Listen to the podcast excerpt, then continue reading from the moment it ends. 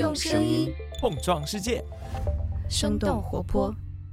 Hello，大家好，我是丁教，欢迎收听全新一集《What's Next 科技早知道》。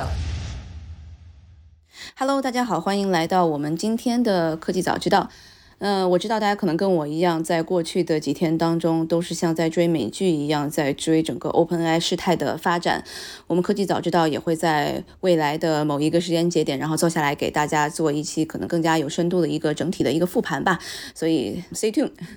那今天我们这个话题其实也是我一直想要做，但是一直没有找到特别好的嘉宾的一些话题，就是 Neuralink。FDA gave the green light to Elon Musk company Neuralink for its first in-human clinical trial, meaning that it will be. 那今年 Neuralink 其实已经获得了 FDA 的批准，可以进行首次的人体的临床试验。那最近他们正式开始在招募瘫痪的这些志愿者。来研究植入体是否能够让他们控制外部的电子设备。那如果这项技术能够研究成功哈，然后将会有望改善数百万人，特别是高位截瘫的这些患者他们的生活质量。当然，这个研究可能会持续在未来的五到七年当中发生。那但对于马斯克而言呢，帮助瘫痪者只是他的一个起点，他真正的目标是要实现人类与人工智能的共生。但是这样充满科幻感的这样的一个口号，是否真的能够实现？或者是说，我们现在在脑机接口领域发展到了什么样的一个节点？我们在技术上是否有突破？我们又突破到了哪里？Neuralink 的出现对脑机接口和整个脑神经科学有着怎样的影响？那是否在未来我们可以通过不管是电机或者是化学一些神经递质的一些改进，能够让我们大脑有更好的这样的一个效能，让我们更开心，然后工作和生活更加好？那其实我们还是对脑机接口这个领域有非常多的幻想和猜想的。那今天我们其实就请到了浙江大学医学院附属第二医院的神经外科医师吴成汉 （Hamis），然后一起来跟我们讨论这个话题。Hamis 有多年的临床外科手术的经验，然后之前也是在斯坦福大学进行了他的这个 postdoc 的研究，然后并且他自己也有蛮多的朋友在 Neuralink，所以我今天还是蛮期待跟 Hamis 一起来探讨我们今天的这个脑机接口的话题的。Hello Hemis 吴医生，欢迎来到我们今天的节目，来跟听众打个招呼吧。大家好，我叫 Hemings，吴成汉。我知道，其实您所在的浙江大学医学院附属第二医院，这个其实是神经科是在全国甚至是全球都是非常呃前沿的一个机构。我不知道您能不能大概帮我们介绍一下您自己主要研究的方向，还有现在您所在的这个实验室他们现在的一个研究的进展。啊、没有问题啊。神经外科领域里面有细分很多的小的这个领域。那我所在的这个部门叫做功能神经外科，主要治疗的疾病就是脑功能疾病。那它有别于传统的神经外科，比如我们一般讲到神经外科，可能首先想到的是脑出血。中风、脑肿瘤这方面的疾病，但是功能神经外科的特色就是在于，它是去治疗一些呃神经系统功能上的异常，比如说常我们常听说的帕金森病，或者是疼痛，或者是癫痫。另外包括精神病，我刚刚讲的这四大类疾病，就是功能神经外科主要治疗的四种疾病的方向。那我们的实验室，也就是围绕着临床上治疗这四种疾病去做各种前沿的相关的研究工作。嗯，我看到咱们应该是在一九年，然后有一个世界首例的通过脑机接口，然后治疗高位截瘫的这样的病人的一个案例，是吗？不知道您能帮我们讲一下那一块？嗯，呃，首先这不是世界首例啊，但是是中国首例，这是没错的。世界上实际上在美国，呃，已经有好几个中心在更早之前就已经把这样的一个脑机接口的一个呃设备植入到高位截瘫还有其他残疾的患者的这个大脑里面去了。浙江大学在脑机接口上确实走的也很早啊，开始的也很早。其实，在二零零几年的时候，就开始往这个最早是在动物上，在呃猴子上面做了一些脑机接口相关的研究。那也算是一种这个大学跟附属医院之间的一个临床研究，包括跟工程学院之间的一个结合。嗯，呃，因为现在好像我们一说到脑机接口，大家其实是不太确定脑机接口到底我们最终的目标是什么。因为我们可能一方面治疗一些疾病，完全瘫痪的病人、帕金森的病人，但是另外一端有点像是 科幻电影一样，然后我们是可以把一些这个记忆啊，或者把一些这个大脑功能性增强的东西植入在脑里面。我不知道现在咱们还是在哪一个阶段。嗯，首先我们对脑机接口要有一个比较公认的定义吧。所谓什么是脑机接口？大家讲脑机接口，觉得这是一个很酷的概念，但它到底是什么？它最正确的定义应该就是大脑跟一个机器之间有一个直接的互动。那我们现在每一个人手上都有一个手机或者一台电脑，我们的大脑也是不停的在跟手机、在跟电脑互动。只是不是直接的互动，我们是透过什么？透过眼睛，透过耳朵去知道电脑或者手机上面各种电子设备在传输讯息，透过我们的感觉器官传到我们的大脑，然后我们的大脑在接收了这些信息以后，再透过手或者是其他的方式去输出，透过这样的输出跟一个电子设备产生互动。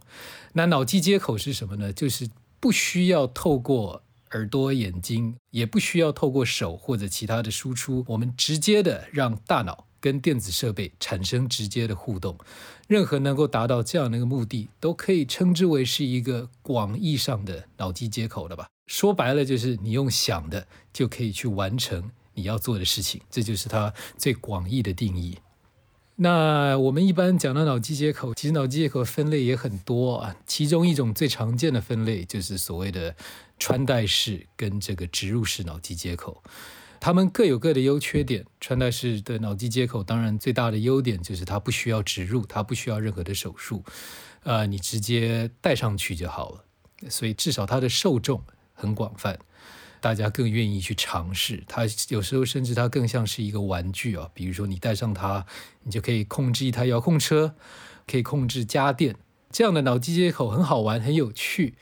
但是它出错了也不会有太大的问题，因为你作为一个正常人，你想要用你的意念去控制一个电灯，你发现你失败了也没有关系，你走过去把这个电灯打开就好了。它的普适性最强，大家接受度最高，但是大家更像是把它当成是一种，你可以说类似一种玩具的心情去看待它。当然，它也有在医疗领域上去做一些尝试，做一些应用。那最近几年也有看到一些，包括针对抑郁症，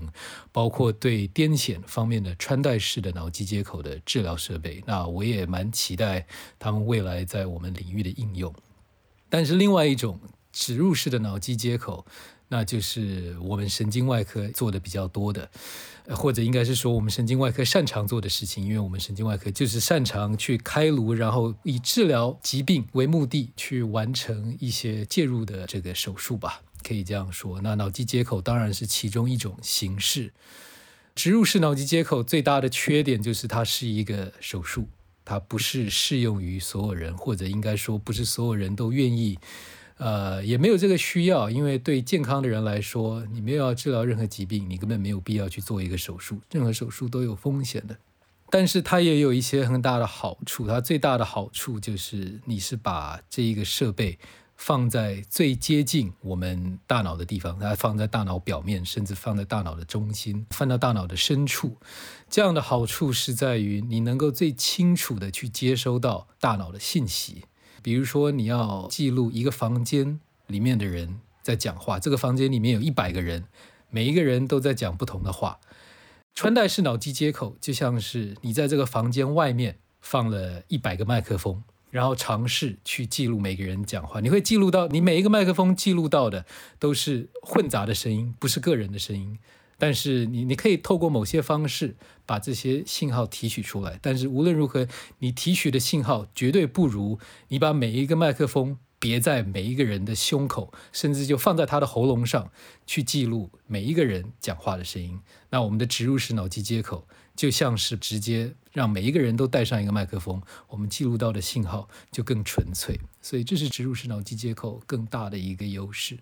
嗯嗯，所以之前其实咱们在线下开始聊起来，是因为呃有一篇那个 Vox 的文章，然后您发给我们，其实有一些媒体他正在批评马斯克的这个 Neuralink，说他们有可以不需要开颅的这个非侵入式的方案，但他们非要这么做，然后其实是有点在诟病马斯克的这种为了实现他自己的一个可能更加科幻的或者是更加疯狂的想法来做这样的事情。其实刚刚听您讲完之后，其实就是我们还是得需要看我们最终想要达到的目的是什么样。样子的，其实可能自然而然的这篇文章其实也就不攻自破了。如果我们可能要治疗一些比较呃像是高位截瘫啊，或者是帕金森这样的疾病的时候，我们还是需要可能开颅这样子才能真正的实现这个医疗的目的和手段。完全没错。作为神经外科医生，我也是告诉患者说，如果能够不开刀，我们当然希望不要开刀。因为毕竟自己也是患者的家属，自己也可以理解患者这样的心情。那如果能够达到同样的治疗效果，我们不可能去推荐一个更有风险的治疗方案。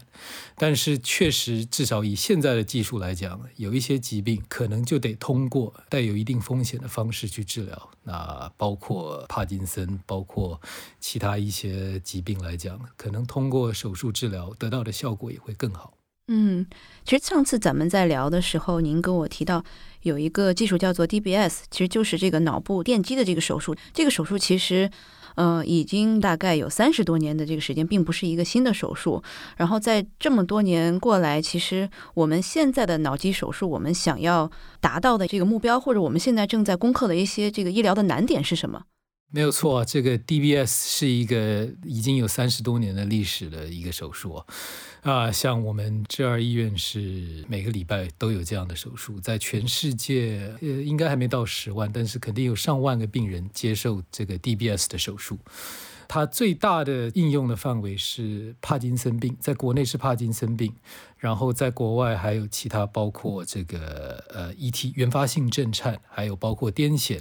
包括这个肌张力障碍都是 DBS 的适应症。这样的一个手术，刚刚讲的这几个疾病里面都算是相对成熟的。但是过去这二十年，其实也有一些新的探索。首先，我也想要解释一下这个手术是什么。这手术是呃，把几个电极，小小的电极，大概一个毫米左右大小的电极，植入到大脑的特定部位，去做局部的神经网络调控。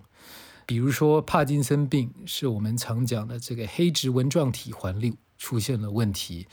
那我们就把这一个电极植入到这个环路上的某一个点上去做电刺激，去调控它最终环路出异常的地方，然后就可以得到很好的治疗效果。呃，过去二十年，更多的 DBS 的探索。哦，尤其是过去十年，其实是在精神病的范畴，包括抑郁症。抑郁症是现在世界上可以说社会负担最重的一个精神病之一。那每年我们其实也都可以听到一些不幸的案例。那有所谓的难治型抑郁症，就是传统意义上吃药还有 CBT，呃，心理治疗、行为治疗效果不好的患者，那我们就可以考虑。进一步的手术，但是我也要强调，这是一个纯粹的实验性质的手术，这是目前在国际上还没有得到一个公认有效的手术方式。目前，包括美国、加拿大、欧洲很多国家都在进行临床试验，包括国内也有在进行临床试验，但这不是一个大家公认有效的手术，至少目前还不是。因为现在好像在脑部手术，刚刚说这个加了电极的，其实现在是不是治疗脑部疾病，一个是电击，然后另外一个就是一些这种液体的地质，是只有这两个方向是吗？你讲的应该是所谓的神经递质的这种呃调控，嗯，比如说透过注射某些神经递质来调控局部的这个神经环路，这也不是一个常规的治疗方案啊。简单的说，这些都是一些带有实验性质的一些新的疗法。那包括我上个礼拜在新加坡举行的一个 DBS 的会议，我也听到一些包括使用光遗传学治疗的方法，那是用光来调控大脑里面的这个神经环路。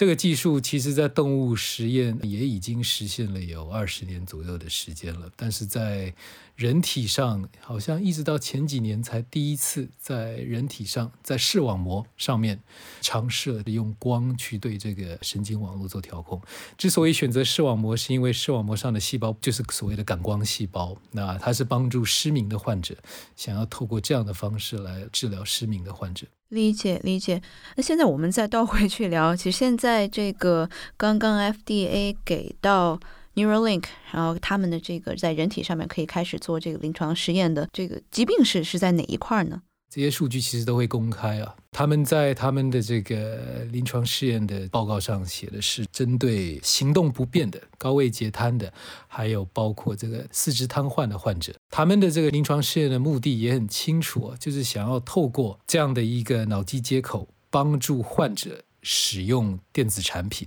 比如说，原本这些患者高位截瘫瘫痪以后，没有办法使用手机，没有办法使用电脑。那二十年前可能没有办法使用手机，并不是一个特别糟糕的事情。但是现代生活，手机变成我们生活中很重要的一个部分。我们的很多资讯，我们的很多跟外界的联系，都是透过这样的一个电子产品去实现的。所以这也给了脑机接口一个很有趣的切入点啊。如果生活没有跟这样的一个电子产品产生紧密结合的话，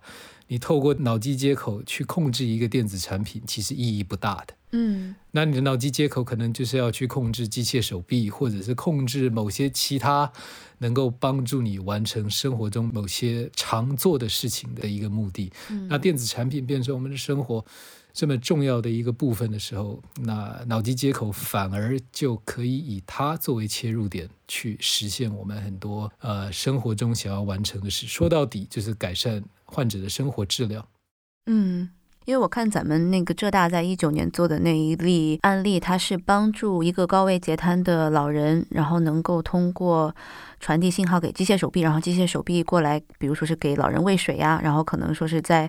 一个屏幕上面，然后可以让他点不同的这个地方。现在主要的这个呃患者想要达到的目的是嘛，就是一个是跟电脑来互动，然后一个是可能就是做简单的一些这个力所能及的动作，通过机械手臂。没错，这就是现在能够达到这样的一个目的，已经是很了不起的一个突破了。其实我觉得，可能对一般人来讲，可能会觉得说这意义不大，这只是只是控制一个屏幕上的点。那是因为大家看科幻看多了，是吧？觉得这个意义不大。对，一方面大家对这个脑机接口的想象是无限大的啊，另外一方面，我觉得大家也不一定能够理解瘫痪患者。他们的生活，他们真实生活情况是什么样子？那事实上，这些患者就是在没有任何人帮助的情况下，他们就只能躺在床上躺一天。如果家里经济条件有限，也没有办法接受任何的复健，呃，也没有办法去接受更好的治疗，因为神经损伤是不可逆的。至少现在看。呃，大部分神经损伤都是不可逆的。那我们这样的患者就是什么都不能动，什么也不能做。他要上厕所，他要起来换个衣服，他要完成一些对我们一般正常健康的人来讲再基本不过的事情，他都需要别人的帮助。所以我觉得你能够帮助这样的一个患者，能够做一杯咖啡，打开电视，开灯，然后打开手机传个简讯，问家人你今天怎么样。对他们来讲，这个意义就已经非常非常的大了。对，提升了非常多的生活质量。呃，我看到这个 Neuralink 的放在脑子里面的这个小设备吧，然后它好像是大概汽水盖的这样的一个大小。然后里面是有六十条，这个他们叫 thread，叫做电线。然后里面大概是有一千零二十四个这种不同的电极，对。然后还有一些电池，对吧？然后还有这个 BioSafe，这个比较安全的这样子的一个一个外壳，这样的一个东西还蛮大的。然后如果放在脑子里。呃，从您作为这个医生的角度来看，这样的一个开颅的难度，然后包括我不知道像咱们浙大的，我们给现在的病人脑子里面植入的东西，呃，跟它也是类似的嘛。然后现在这一块的技术的难点在哪里？这问题问的很好，也很复杂。首先，关于一把一个汽水盖这样的一个大小的东西放在我们的大脑里面，难不难？呃，作为神经外科医生，会告诉你不难，但是这个东西，就我所知是非常非常的脆弱的，因为它的表面有一千多个电极，世界上大部分的人看都没有看过这个设备啊，所以我也只能根据我听到的、读到的一些报告。我也没看过这个设备，所以我也只能进行呃我的想象。但是我知道，Neuralink 为了植入这个设备，他们发明了一台机器人，这是相当特别的一件事情。就是为了完成这个手术，他们还特别发明了一个设备去执行这个手术。过去有公布相关的一些视频，然后我们也有看到，看起来是真的非常的科幻。听起来就是要植入这个东西，至少他们不打算交给人类神经外科医生来做，他们要交给机器人神经外科医生来做，因为这是一个非常精细的东西。所以你说难吗？把这个大小的东西放在颅内不难，但是听起来这一个电极要安全的、有效的植入到大脑里面，有一定的难度。嗯，我不知道咱们浙大之前刚刚像比如我刚刚说的那个案例，然后咱们也是类似的一个。设备放在脑子里吗？还是它可能有不一样的一个它的一个形态？呃，我们用的肯定不是 Neuralink 的设备啊，我们用的是这个市场上已经买得到的设备。Neuralink 的设备现在还没有开始卖。呃，我们用的这个设备是美国，全全世界也就是美国跟中国做脑机接口研究比较多，其他几个美国的脑机接口的研究中心也使用的同一套设备。呃，这个设备的电极，我们讲的植入的部分其实就是电极，那那个电极叫犹他电极。我们植入的这一块，现在上面有一百个电极，你可以把它想象就是一百个麦克风植入到大脑里面。然后这个电极是可以透过现有的设备，我们不需要特别发明一台机器人去植入它。但在二零一九年的时候，我们做的第一台植入手术，我们比较特别的是，就我所知，过去在国外的这个植入团队里面，他们没有使用机器人，就是其除了马斯克发明的机器人以外，其实神经外科呃手术室里面还有别的机器人。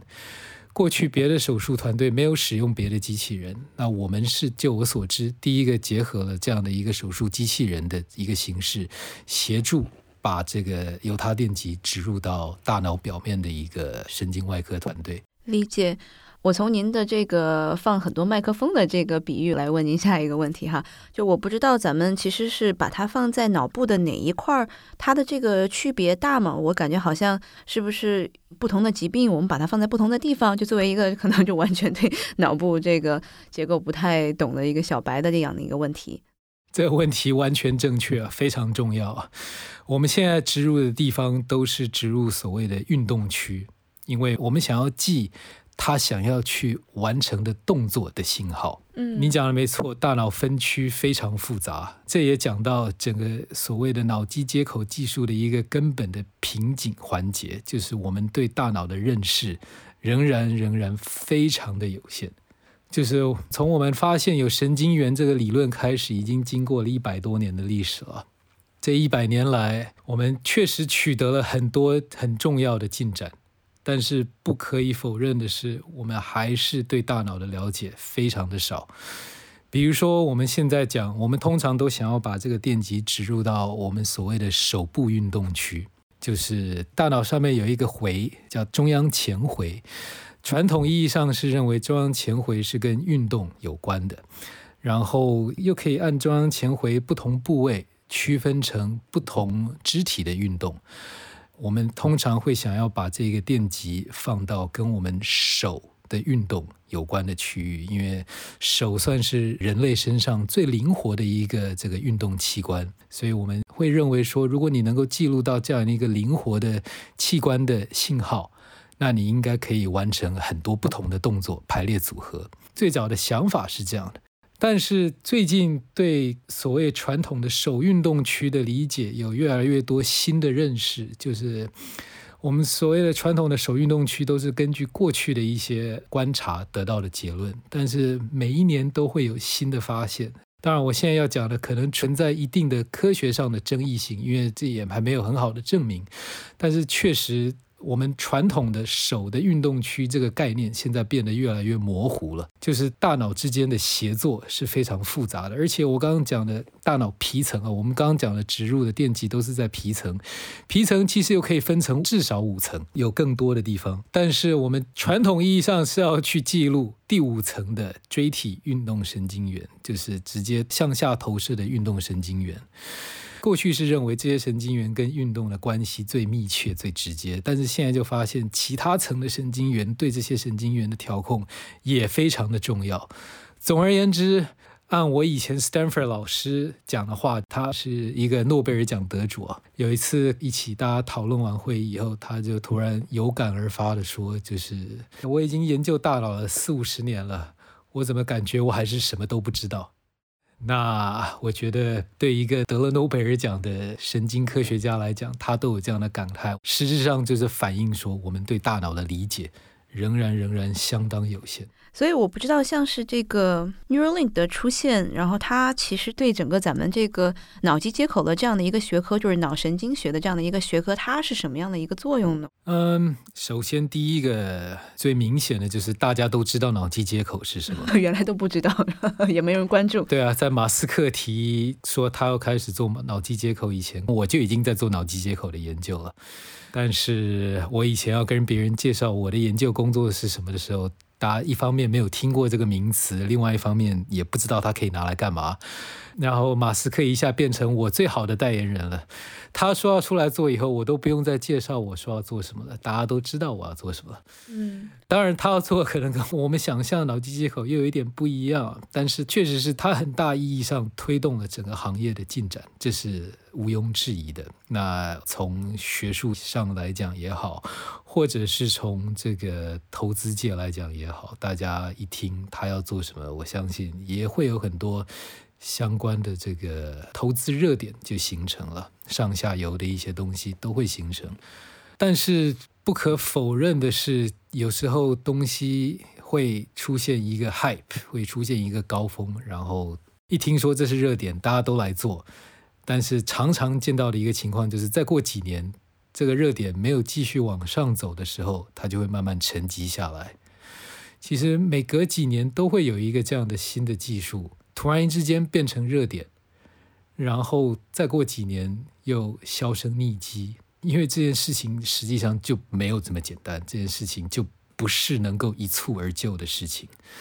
所以在马斯克把这个东西做成热点的时候，是个好事情，就表示我们肯定会有更多的资源涌到这里面的研究来。但是我觉得大家也要准备好，不是代表资源进来了，我们就一下子可以把。人的灵魂上传到云端了，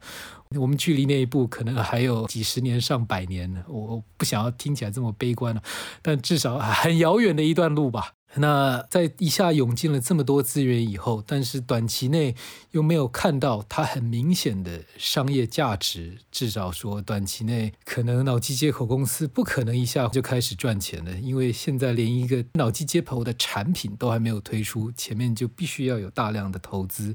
做前期的研究工作，所以很重要的是大家对接下来当这个热点好像慢慢过去的时候。首先能够沉下心来继续做这方面研究团队，那才是真正对脑机接口有热情的这个学术团队。是的，可以对比今年的这个诺贝尔奖的那个获奖者，她是做那个 mRNA 疫苗的那位女士。完全没错，她就是默默的自己做了 mRNA 疫苗，做了几十年。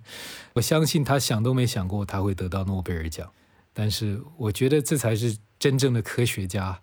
就是不管环境是怎么样，你都会去做你想要做的事情。不管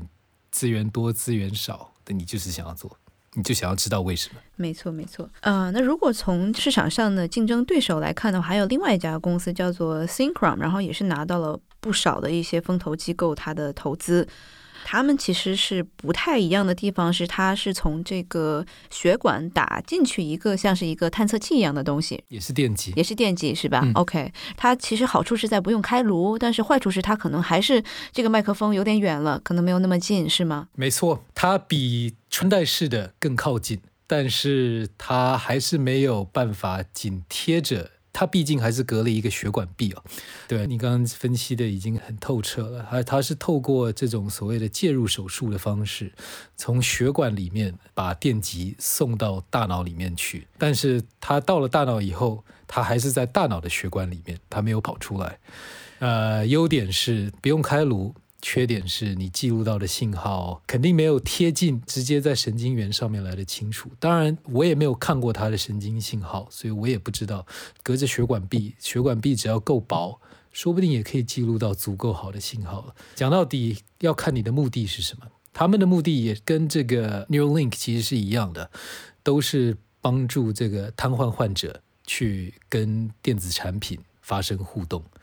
所以我也很期待公布他们的临床结果。对，因为这两家其实是前后脚吧 z i n c r o m 好像更早一点点，然后 Neuralink 稍后一点点，他们都才拿到了这个 FDA 给到的呃，在人身体上进行实验的临床实验的这样的一个许可。所以我们可能还得再看个三五年的时间吗？我们可以这样想吗？你如果仔细去看那个 Neuralink 的那个报告的话，他有说他打算做一个六年的长期随访啊。因为确实，你把一个麦克风，你把电极植入到大脑以后，一直有一个问题，就是这个麦克风到底能记多久？你植入后一两天可以记到信号很好，但是你植入后一两年，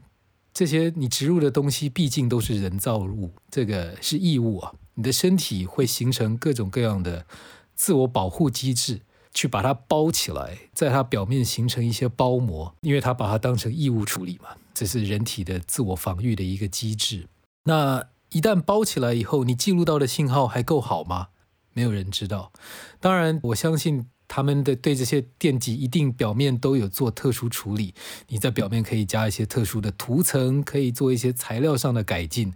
能够保证说，呃，要么不要发生包裹，要么包裹的过程中还能够保证你还是能够采到优质的信号。但这些都是假设，你唯一证明的方法就是真的植入，然后经过六年、八年、十年甚至更长时间，你才能够证明到底长期的效果如何。所以我个人的猜想是，他们肯定不可能等六年以后才公布所有的结果，他肯定会有一个短期报告，至少有一个短期可以看到。植入后短期会有什么样的好的效果？但是你作为一个负责的这个临床的医学设备公司，你必须要做一个长期随访，然后去研究说这个产品经过六年八年时，因为一旦植入。是一辈子的事情啊！作为医生，我绝对不希望说我今天植入一样东西，然后对啊，过了几年就哎没有用了，然后还要把它拿出来。所以这也是为什么这样的医学研究实际上也是非常耗费时间还有经费的，是需要大量的这个资金在背后去支持他的研究，你才能有可能去完成一个很严谨的、很好的一个临床研究。嗯，就像您讲的，其实它是一个跨很多很多学科的一个技术，然后不管是从材料科学啊、计算机科学，甚至可能还有这个跟机器人相关的一些学科，它非常非常的复杂。我不知道现在可能是在这个领域里面，它的一些解决方案，这个它的成熟度有多高？比如刚刚您讲的，其实，在一九年的浙大的这个案例也是采用了国外的一个一个硬件的一个设备，然后包括它可能现在的一些算法，是不是可能还是在不断的在做研究，在做一些更新？完全没错，算法上，包括我们我过去这一两个月，一直也在跟浙大的团队去研究他们现在提出来的一个新的关于脑机接口的一些信号的算法。我觉得算法上绝对是未来很重要的一个突破点，因为你采到的信号可能很复杂，然后你必须要怎么样把这样的一个复杂的信号。把里面真正有用的信号提取出来。首先，怎么样判断什么是有用，什么是没用的信号？这就是一个可以讨论三天三夜也讨论不出一个结论的东西。那其次，就算提取出来以后，你的目的到底是什么？你的目的是让通过这些信号来做开灯、关灯一个二分类的分类器啊？那很容易啊，那就是要么开灯，要么关灯，二分类相对容易的。但比如说，如果是二十分类呢，甚至两百分类呢？而且你怎么样能够确保？比如说，就回到开灯关灯的这个例子好了，你一旦开灯以后，你在没有想要去关灯的情况下，你希望你的脑机接口不要突然就跳出来一个关灯的信号，然后就把灯关了，对吧？但光是能够确保这件事情，呃，很准确的，一个是。在想要开灯的时候开灯，然后在不要想要关灯的时候别关灯。实际上，在真实的应用场景里面就很困难了，因为大脑不是一个静态的东西啊。我们大脑不是一直想着现在开灯、现在开灯、现在开灯，而是我想了开灯以后，我就不去想这件事情了。你要一个人开完灯以后还一直想着我不要关灯，不要关灯，这是非常不实际的做法。当然，因为我们平常从来没有这样的一个需要，所以我们的大脑根本不需要去处理这样的信息。但是，当你是以脑机接口的角度去思考这样的问题的时候，这个问题一下就变得非常的复杂了。所以，你刚刚讲的算法绝对是其中的重点之一。嗯，然后另外。真正的难点，就像我刚刚讲的，是我们对大脑的理解还真的非常的有限。这就牵扯到说，你如果对一个系统、一个 system 不了解的话，你如何能够说你可以把它上传到一个云端里面，然后让你永生？如果你根本不知道如何解释你的信号是什么，对吧？所以。这就会变得非常哲学性的问题了，就是我们人类是否能够真正理解我们思想的来源是如何运作的？我们能否理解我们如何理解这件事情？啊，这是一个大灾问啊。嗯，其实我们还需要非常多的这个基础的学科的研究，可能才会达到最终像您刚刚讲的，可能是 上百年的这样的一个旅程才会到达那个地方。没错，没错，但我也不想要那么悲观啊。应该是说，我们还有很长的一段路要走，对啊，这就是科学研究的一个过程。嗯，我记得咱们当时跟您在聊的时候，然后您说其实是现在有两种，一种是这种治疗，然后另外一种就是功能提升。我不知道您讲的这个大脑的功能提升是具体指什么？嗯，比如说最常见的功能提升，以脑机接口来讲的话呢，就是让你变聪明。记忆力变更好，运动能力上升，原本已经是正常范围的一些能力得到更好的提升。其实这方面的研究，或者说这方面的欲望，呃，人是一直有的啊。我们健康人也会吃维他命，也会做各种各样的锻炼，所以你可以说每一个人活在世界上都在一个希望有功能提升的这样的一个过程里面。但是透过脑机接口，确实是有可能去达成这方面的一些想法的。比如说，透过脑机接口，我原本要记很多密码，现在不用再记这些密码了，脑机接口直接帮我记下来。我一想，我只要说我现在要我的银行密码，它马上就哔哔哔哔哔就传给你。这样的当然很科幻啊，但是这就是所谓的功能提升。嗯。对，您说到这里，我就想起来我听的那个 Huberman Lab，然后和这个 Neuralink 的首席神经外科医生，他叫做这个 Doctor McDougall。他们的一期播客应该是在差不多六个月前的吧。然后这个 Doctor mcdougal 他其实自己就在自己的手的这个虎口这里，好像是植入了一个 NFC 的这个芯片，然后把自己的那个加密货币的这个密码，他的那个 chain，然后放在了上面。然后后面他好像又把自己家门的那个。应该也是用 FC 直接开的一个锁，然后也放进去了，然后每次就回家一刷自己的手就开门了。然后他的太太看，哎，这个好用，所以也去植入了一个，所以他们把这个还算是成自己特别浪漫的、专属于他们的一个，像是结婚的这个戒指一样的一个纪念物品。我觉得还蛮搞笑、蛮有意思的。非常酷的一群人啊！其实我们在美国的很多宠物也都有植入芯片，就是。防止他们走丢，或者是发生一些意外。其实我不知道你知不知道，以前呃，十八、十九世纪、二十甚至二十世纪初，说不定现在也有魔术师会在身上去做一些手术，去藏一些口袋。所以其实很多魔术师。他们的机关都是通过手术来完成。你也可以说这是某种这个功能提升啊。当然，就是比如说藏一张牌或者藏一朵花在手的背面。哇，可以到时候线下去搜一搜。呃，所以刚才您讲的这个功能增强这块，它会是在治疗疾病之后可能会发生的吗？它的这个研究难度应该会更大一些吧？是我觉得至少以植入的脑机接口的角度来讲，我会认为它最大的挑战在于它的伦理，伦理绝对是它最大的挑战之一啊！因为已经是正常的人、健康的人，为什么还需要去做一个手术，有风险的手术？当然，换一个角度想，现在医美做美容手术，你也可以把它看成是一个增强功能增强，对吧？所以确实，这个医学伦理也是一个不断的在改变的一项东西。但是至少以我现在的角度来讲，因为我们还没有进步到说这个手术非常安全、非常有效。它毕竟是个脑部手术，它跟双眼皮手术还是不同级别的手术。当然，双眼皮手术也有它的风险，但是它的风险可能相对低。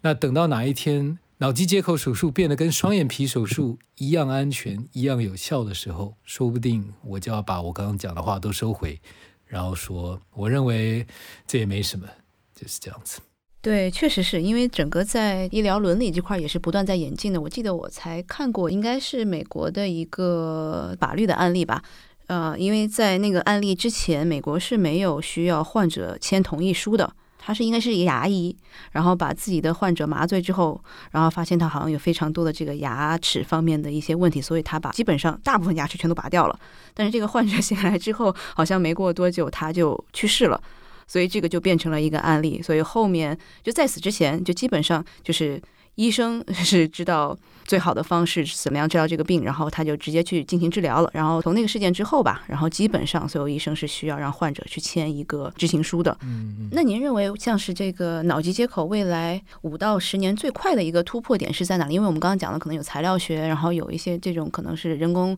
智能这个算法怎么样把信号分离出来？您觉得它的这个突破点可能会是在哪一个领域？它可能会比如说就是一日千里了之后的这些发展？我个人认为啊，它有点像是马斯克之前的 SpaceX 的公司，号称要做到火箭回收技术，就是让火箭射出去以后还可以安全的降落，或者是现在 OpenAI 最热门的这个 ChatGPT 的技术，他们都不是一个单一学科，某一个学科得到了一个突破，然后一瞬间就实现的东西。我觉得他们都是在。很多小小的累积，很多小小的 incremental 的这种进步底下，最终通过不断的失败，包括火箭回收过程有太多的失败案例，还有人工智能在 Chat GPT 出来以前，有太多的这个聊天机器人都被人类玩坏了，对吧？这个都是经过非常非常多的失败案例以后，最终突然一下出现了一个一次成功的，或者大家觉得哎跟以往不一样的经验，然后从这里开始就找到了某一条路是可能是可行的。我觉得在脑机接口上面也是一样的。你说材料也好，硬件、软件、神经科学的基础理解，我觉得都在同时不停的往前推进。不会说哦，现在我们是因为材料不够好，所以我们卡住了。目前材料还 OK 啊，你植入以后，至少过去的经验告诉我们材料都还可以。那算法也还足够满足我们现在的需求。当然，这就讲到我们的需求到底是什么。那过去已经有脑机接口设备植入了，这个已经证明这样的一个设备植入的安全性是没有问题的了。在美国已经有患者是植入接近十年，甚至是超过十年的时间了。如果说要我看到一个我觉得哇这个东西真正成功了的例子，我会是这样认为：就是我走在路上，我看到一个脑机接口植入的患者在路上活动。现在我们看到的所有脑机接口都是在实验室环境底下，在一个保护的非常好，而且绝对是非常理想。的环境底下看到的结果，我们有看到有很多脑机接口去控制机械手臂啊，去打字啊，等等等等。但这些我们从来没有在现实生活中看到这样一个人吧？那我觉得对我来讲，就像火箭回收还有 ChatGPT 一样，你可以在一个论文上面说一个一个人工智能有多厉害。我第一次看到 ChatGPT 的时候，我也不认为它有那么了不起，直到。我还把它放出来，把它放在网上，直到我可以直接的跟它互动，然后我肉眼看到说，OK，它确实跟过去的东西不一样。回收火箭也是，我看到那个影片，火箭真的自己飞回来了，安全的降落在一个平台上面。那这不是实验室环境，这不是纯理论的东西。那一样的，我觉得脑机接口也是，理论有一百个，可能都可行，硬件也好，软件也好，算法也好，可能都可行。但是直到他真正帮助我的患者。能够发一条短信给我，然后他告诉我说：“医生，我今天是在自己家里面，没有实验室人员在我旁边协助我这件事情，我自己就可以发短信给你。”那我就知道，这才是真正意义的突破。对，最近也是还是需要可能不断的在积累一些经验，然后不断的在试错，就跟 SpaceX 也是发送了三次都没有成功嘛。没错，所有的科学家都认为这是不可能完成的事情，但是马斯克就相信他可以。嗯，